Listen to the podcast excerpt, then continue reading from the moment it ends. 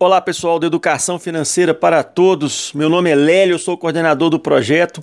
Nossa conversa hoje é mais uma vez sobre essa briga que está ocorrendo nas redes sociais aí e na internet como um todo, corretoras, bancos e empresas de consultoria. Gente, eu, quase 30 anos que eu tenho conta em banco, eu nunca tinha visto os bancos serem atacados assim com tanta força. Estão sendo demonstrados aí muitos resultados negativos que os bancos acabam é, ofertando para para os consumidores, é, ofertando para seus clientes. Tá, tá muito mais assim visível essa questão que está incomodando os consumidores da, da imposição de metas em cima dos gerentes e dos funcionários dos bancos para que eles ofereçam produtos ruins para os consumidores. Eu, por exemplo, não gosto de fundos é, administrado banco, corretora, não gosto de fundo nenhum, porque muitas vezes esses fundos eles têm uma rentabilidade baixa e quando você vê essa rentabilidade é baixa porque as taxas que os bancos, corretoras re recebem são muito altas e você tem hoje a possibilidade de aplicar diretamente no Tesouro Direto. Então eu fico querendo entender qual que é o sentido de alguns produtos financeiros que são oferecidos para os consumidores, sendo que eles poderiam estar indiretamente no Tesouro Direto, porque às vezes você compra um produto financeiro e muitas vezes a corretora ou o banco pega o dinheiro seu e vai lá e empresta para o governo.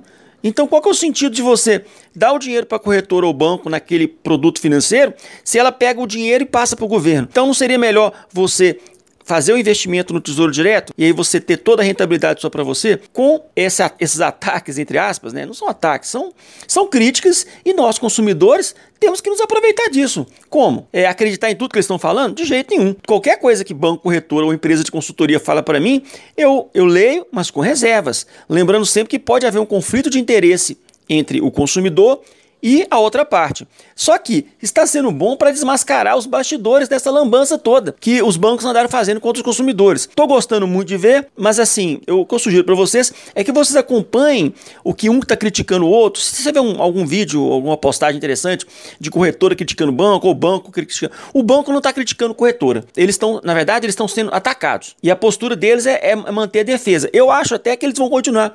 Ou fingindo que não está acontecendo nada, e aí, no caso, se manifestando internamente, igual já temos informação que alguns bancos se manifestam internamente, explicando aos funcionários como rebater as críticas, mas empresa de, as empresas de consultoria estão crescendo também e estão descendo bambu. Nessa, né? Então, tipo assim, se já estava uma briga feia entre banco e corretora, elas estão entrando agora também e descendo bambu nas duas, tanto no banco como na corretora.